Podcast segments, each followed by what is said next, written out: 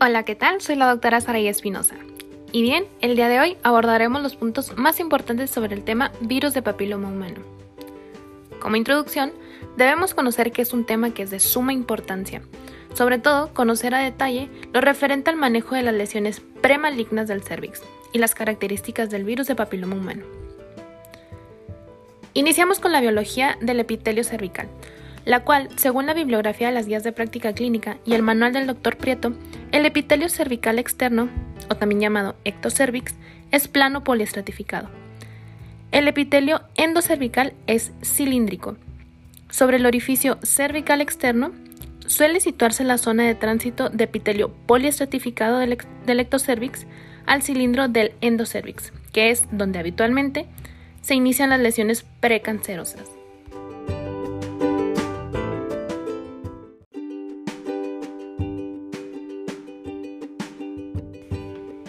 Metaplasia. Es la aparición en el endocervix de epitelio plano poliestratificado ectocervical de características, maduración y diferenciación absolutamente normales. En general, corresponden a la respuesta fisiológica ante las agresiones repetidas a un epitelio no preparado para ello. Infección por papilomavirus. La infección por el VPH es la enfermedad de transmisión sexual más frecuente y evoluciona de forma natural hacia la curación espontánea en más del 90% de los casos. De manera que la mayoría de las infecciones se solucionan en el plazo de 24 meses. Se estima que solo 1% de los portadores de VPH tiene infección clínica. El VPH es el principal factor etiológico en el desarrollo de las lesiones precursoras y en el cáncer de cervix. La historia natural demuestra que no todas las lesiones precursoras progresan a cáncer, especialmente las lesiones escamosas intraepiteliales de bajo grado, y a menudo se requiere años o décadas para que la progresión se produzca. Las mujeres jóvenes son las más frecuentemente afectadas, siendo frecuentes las infecciones por múltiples subtipos. Los factores favorecedores de dicha infección son la promiscuidad, la inmunosupresión por quimioterapia, VIH, corticoides, la gestación y el tabaco.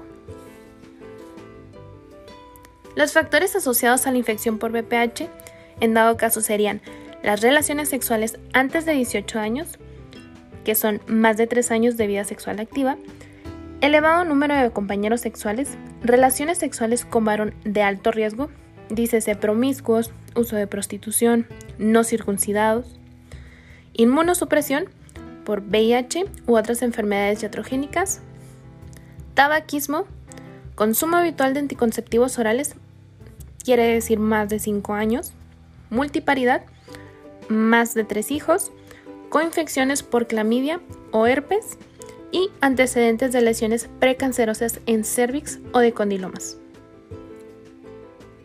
Se trata de un papoviridae, que es un ADN virus, del que se reconocen más de 150 tipos virales. El contagio por papilomavirus, BPH, se produce por microtraumatismos a través del coito, con una persona infectada por el canal de parto, o por medio de fomites, con un periodo de incubación de entre 2 y 3 meses de promedio, oscilando entonces entre 1 a 8 meses.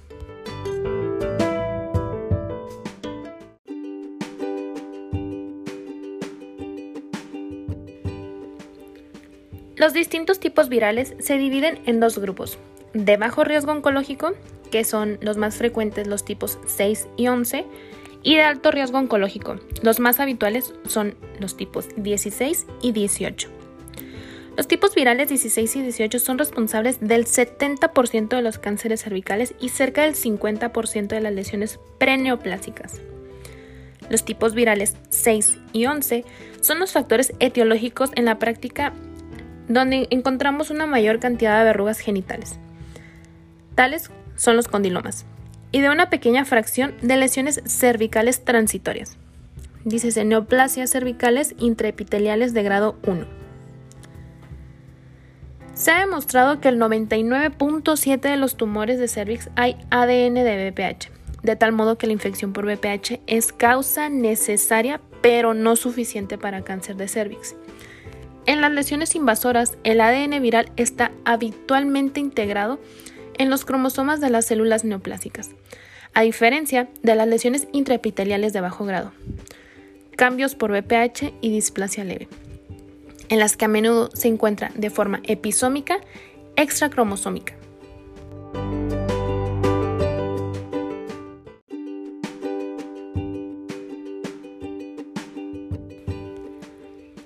La clínica de nuestro VPH, aquí es posible encontrar varios tipos de infección y de lesiones.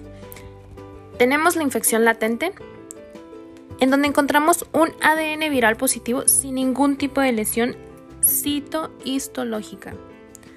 La infección subclínica, aquí encontramos lesiones colposcópicas acetoblancas, que son las leucoplasias, y también encontramos displasia. Después tenemos la infección clínica.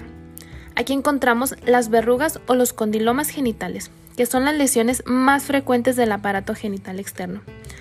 Consisten en lesiones exofíticas vulvares y perianales pruriginosas de consistencia blanda y de coloración grisácea o rosada. Los genotipos más frecuentes implicados son el BPH6 y BPH11.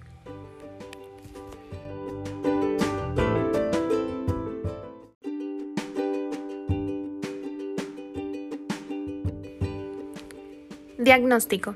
A simple vista se observa las típicas lesiones cerebriformes, que serían los condilomas. En la citología se encuentran coilocitos, células epiteliales con núcleo engrosado, hipercromático y halo o vacuolización perinuclear. Con la colposcopía se aprecian zonas de leucoplasia tras la aplicación de ácido acético, que se deben biopsiar. Es posible realizar el estudio virológico en los cortes tisulares, PCR o hibridación in situ, o sobre extensiones citológicas, PCR, hibridación in situ o captura de híbridos. Tratamiento. El tratamiento de los condilomas depende de su localización y de su extensión, siendo su objetivo casi siempre estético, ya que la infección permanecerá latente. El tratamiento médico sería de inicio un ácido tricloroacético a concentraciones del 85% en aplicación semanal. Habrá remisiones del 30%. Sin embargo, es el tratamiento médico de elección en embarazadas.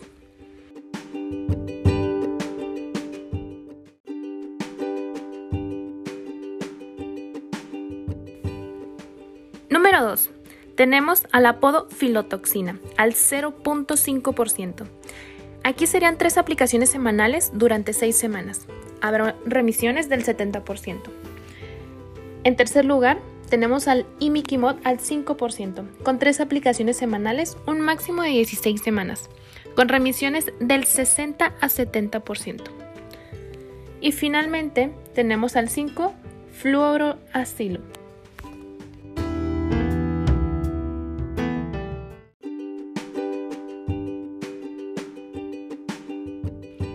Finalmente, nuestro tratamiento quirúrgico sería una extirpación quirúrgica o puede ser también por electrodiatermia, crioterapia o láser de dióxido de carbono. Para nuestra profilaxis, hasta ahora, el cribado citológico, que es la prevención secundaria, era la única manera de prevenir el cáncer de cervix, ya que permitía la detección a tiempo de las lesiones precancerosas puesto que para el desarrollo de cáncer de cuello de útero es necesaria la infección por el VPH. La prevención primaria de esta enfermedad y de otras relacionadas con este virus actualmente ya es posible mediante la vacunación. Hablemos específicamente de la vacuna. La recomendación práctica es ofrecer las vacunas profilácticas antes del inicio de las relaciones sexuales y prioritariamente a las niñas preadolescentes y adolescentes. La administración de esta es intramuscular. Es variable, siendo el rango entre 9 y 14 años el más recomendable, aunque se puede vacunar también a mujeres de mayor edad. La vacunación frente al VPH combinada con el cribado es altamente eficiente para la prevención poblacional del cáncer de cuello de útero. Actualmente se dispone de tres vacunas profilácticas frente al virus de papiloma humano, que están compuestas por partículas semejantes a los virus nativos, son seguras, bien toleradas y están indicadas para la inmunización activa de lesiones precancerosas y cánceres de cervix, vulva, vagina y ano, todos causados por los serotipos que contiene la vacuna. Está la tetravalente y la nonavalente, además para verrugas genitales. Hablando particular de la vacuna bivalente, este incluye antígenos frente a los BPH 16 y 18. La vacuna tetravalente con antígenos frente a los BPH 6, 11, 16 y 18 ha demostrado además eficacia frente a verrugas genitales en hombres y en mujeres, y frente a lesiones precursoras de cáncer anal en hombres.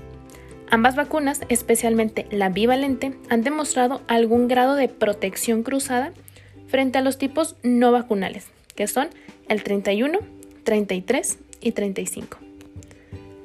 Nuestra tercera vacuna es la nonavalente, con antígenos frente a los BPH 6, 11, 16, 18 y además al 31, 33, 45, 52 y 58. Las vacunas frente al VPH han demostrado su eficacia y seguridad en mujeres mayores de 25 años. Aunque la eficacia vacunal disminuye discretamente con la edad, la mayoría de las mujeres sexualmente activas de más de 25 años pueden beneficiarse de la vacuna frente al VPH. Se recomienda la vacunación frente al VPH en mujeres tratadas por lesiones cervicales premalignas. Esto es súper importante.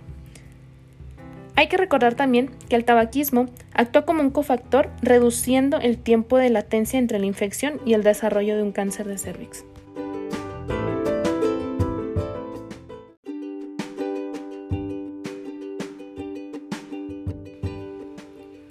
Tomando en cuenta lo que les mencionaba hace un momento, la vacuna se puede administrar a mujeres con citología anormal o PCR, BPH positiva o condilomas. La vacunación en varones está menos extendida, pero supondría una menor transmisión a mujeres y una disminución del carcinoma anogenital. Pasando a lo que es el cribado del cáncer de cuello uterino. Aquí la citología cérvico-vaginal o test de Papa Nicolau, comúnmente conocido también, es el método más utilizado hasta el momento en el cribado del cáncer cervical, consiguiendo reducir hasta un 80 a 90% la incidencia y mortalidad por cáncer de cervix. Las pruebas de detección del BPH constituyen un marcador muy sensible y precoz del riesgo de cáncer o lesiones precursoras, sobre todo en mujeres mayores de 30 años, en las que existe una menor prevalencia de infección BPH, pero con un mayor porcentaje de persistencia y por tanto mayor riesgo de lesiones precursoras.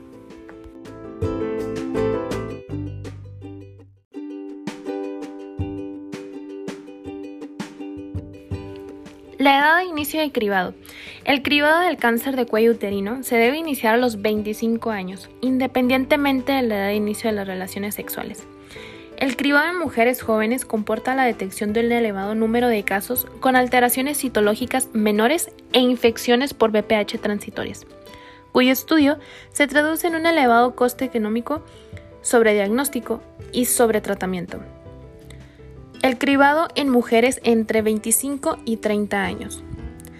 Aquí debe realizarse únicamente con citología y en caso de resultado negativo, repetir la citología cada 3 años hasta los 30 años. Cribado en mujeres entre los 30 y 65 años. Dado que la prueba de BPH ha demostrado una mayor sensibilidad que la citología, la opción preferente para el cribado entre los 30 y 65 años debe realizarse con una prueba de BPH clínicamente validada cada 5 años. La prueba de BPH posee un elevado valor predictivo negativo, cercano al 99%, lo que significa que una determinación negativa se traduce en una muy baja probabilidad de tener una lesión. Y en los próximos 5 a 7 años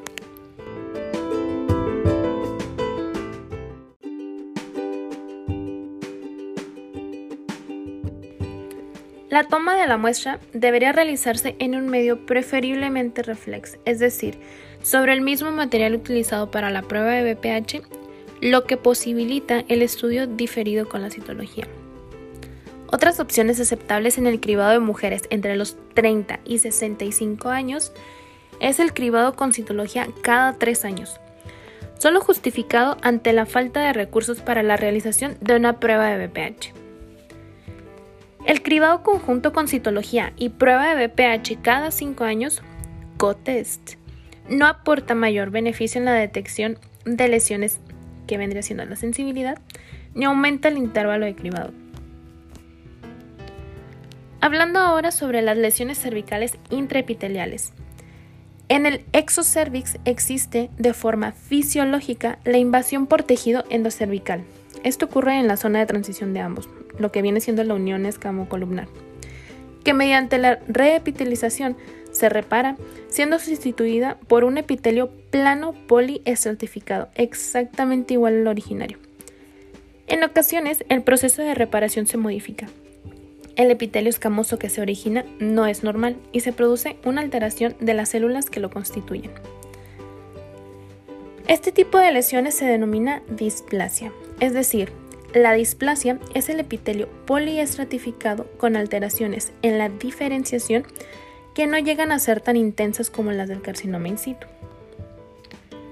Para su clasificación, las lesiones cervicales intraepiteliales ha cambiado algo gracias al mayor conocimiento de la historia natural de la enfermedad, así como las mejoras diagnósticas.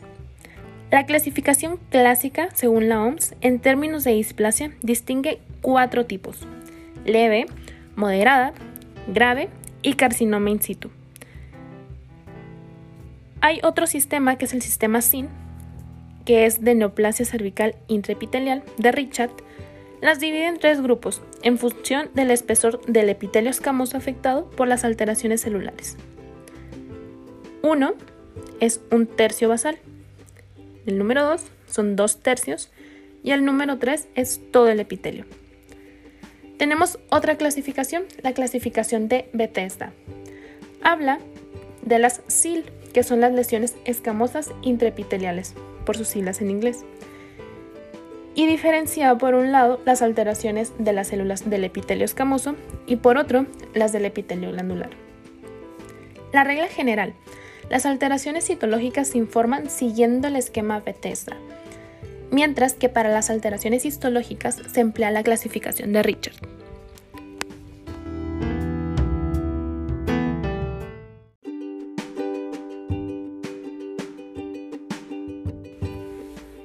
Colegio Americano de Patólogos, CAP, y la Sociedad Americana de Colposcopía y Patología Cervical han establecido una nueva terminología histopatológica, denominada Lower Anogenital Scamus Terminology, mejor dicho también LAST. Esta terminología clasifica las lesiones escamosas intraepiteliales, SIL, por sus siglas en inglés, histológicas asociadas al BPH en dos grados, lesiones de bajo grado y lesiones de alto grado. Esta clasificación utiliza, por tanto, la misma terminología utilizada para el resultado citológico en el sistema Bethesda. Hablando sobre la clínica, la manifestación clínica inicial más frecuente de la neoplasia cervical intraepitelial es que sea asintomática. Para el diagnóstico, la citología cérvico-vaginal o test de Papa Nicolau es el método más extendido en el cribado de cáncer cervical, como les mencionaba hace rato también. Consiste en la triple toma de las células del tracto genital, vaginal, endocervical y actocervical, con el fin de sospechar la existencia de displasias antes de que se haya producido una invasión del estroma por células neoplásicas. Tiene una baja sensibilidad, 50 a 60%, debido fundamentalmente a errores en la toma de muestra, y a errores en laboratorio, y un alto porcentaje de falsos negativos, ya que puede llegar al 30%. La sensibilidad para el adenocarcinoma es menor que para las lesiones escamosas. Se dispone también de la citología en medio líquido, que consiste en diluir la muestra en una solución fijadora y procesarla. Esta técnica disminuye el número de citologías no favorables y permite la realización de otras técnicas adicionales, como la determinación de BPH en la muestra. Aumenta la sensibilidad con respecto a la citología convencional sin reducir significativamente su especificidad. Su utilización es menos habitual debido a que tiene un coste más elevado. Pasemos ahora con la colposcopía. El objetivo de esta prueba es localizar lesiones ante una citología anormal, evaluar las mismas y, si es necesario, hacer una biopsia dirigida. Se complementa con la tinción de ácido acético al 3% y con un test de Chiller, que es una captación del ugol. Los hallazgos colposcópicos anormales son epitelio aceto blanco, epitelio yodo negativo, cambios en la coloración, que vendrían siendo una leucoplasia, y es debido a la necrosis y queratinización, neoformación vascular, zonas con punteado basófilo, mosaicos y superficies irregulares con pérdida del epitelio normal, mismo que se ulcera. Para la determinación del BPH, no detecta lesiones, sino que determina la presencia del virus. Es muy sensible, aunque poco específica, y se aplica en aquellas pacientes que ya presentan algún tipo de lesión para así poder determinar el genotipo del BPH y conocer el riesgo oncogénico, ya que los genotipos, como les mencionaba, mm, de mayor alto riesgo son el 16 y el 18. Tatúenselo, por favor.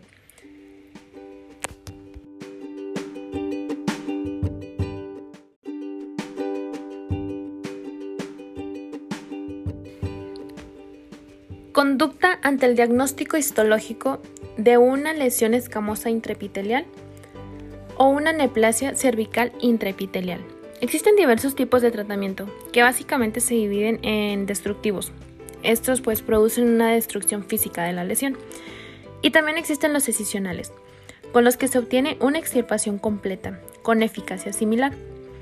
Ante el diagnóstico histológico de una lesión escamosa intraepitelial con neoplasia cervical intraepitelial grado 2 a 3, dado que en aquellas mujeres que no reciben tratamiento presentan un riesgo de progresión a cáncer de cervix a corto plazo, en un 30%, y a un largo plazo del 50%, el tratamiento sistemático, que es la conización, de todas las mujeres con biopsia por tener una lesión escamosa intraepitelial con neoplasia cervical intraepitelial entre un grado 2 a un 3 se ha considerado una opción indiscutible, excepto en situaciones especiales.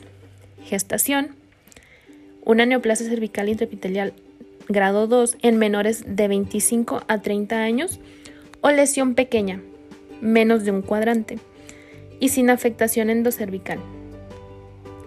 Ante el diagnóstico histológico de una lesión escamosa intraepitelial de bajo grado con un SIN o sea, una neoplasia cervical intraepitelial grado 1, aquí, dado que existe una baja probabilidad de tener o desarrollar un cáncer de cervix, la actitud ante un diagnóstico histológico dependerá del resultado de la citología previa, siendo en general la recomendación preferente el seguimiento con un co-test a los 12 meses.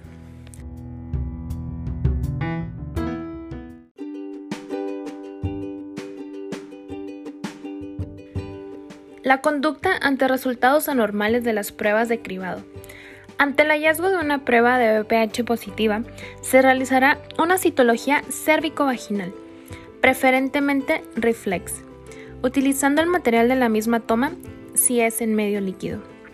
La atipia de células escamosas de significado incierto, que son las ASCUS, que son células escamosas que no tienen aspecto normal, pero tampoco de un cáncer o de una lesión escamosa intraepitelial, representa la alteración citológica más común.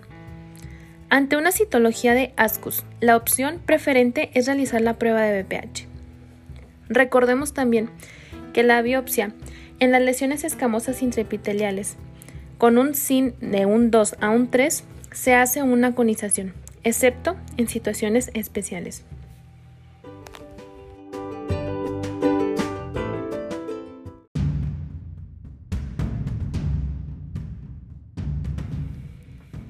Pasamos ahora a nuestra parte especial del episodio, nuestras perlas en arma. Número 1. El virus de papiloma humano es necesaria para la producción del cáncer de cervix, así como factor de riesgo de otros cánceres en el área anogenital. existiendo cofactores adicionales que condicionan la carcinogénesis tras la infección por este virus. Número 2. La infección por el VIH y la inmunosupresión asociada facilitan la persistencia de la infección por el VPH y su potencial oncogénico. Número 3.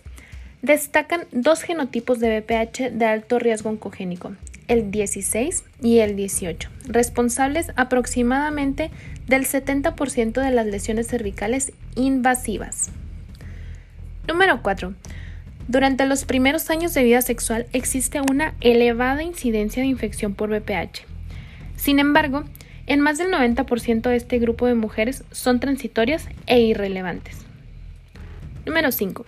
Las mujeres mayores de 30 años presentan una menor prevalencia de infección por VPH, pero con una mayor probabilidad de persistencia, lo que conlleva mayor riesgo e incidencia de lesiones precursoras. Número 6. La detección de VPH constituye un marcador muy sensible y precoz del riesgo de cáncer o lesiones precursoras, especialmente en mujeres mayores de 30 años. Número 7. El tabaquismo actúa como cofactor reduciendo el tiempo de latencia entre la infección y el desarrollo de un cáncer.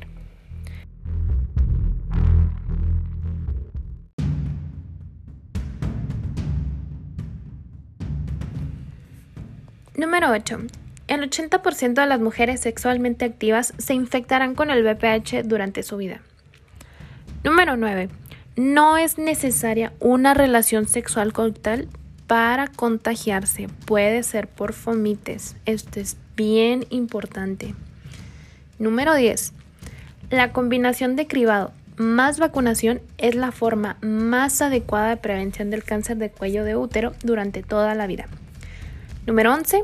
El cribado de cáncer de cervix, independientemente de la prueba utilizada en el mismo, se realiza en mujeres que han iniciado su actividad sexual y con una edad comprendida entre los 25 y 65 años.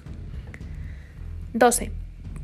Entre los 25 y 30 años se realizará una citología cervical cada 3 años, mientras que en los 30 y 65 años se prefiere realizar una prueba de BPH cada 5 años ya que presenta una mayor sensibilidad y si no estuviera disponible una citología cada tres años. 13. La vacunación profiláctica sistemática frente al VPH se considera actualmente la intervención más eficaz y eficiente para el control de la infección y la prevención de la carga de la enfermedad asociada al virus. 14. Todas las adolescentes deberán estar correctamente vacunadas frente a la hepatitis B y frente al VPH. Número 15.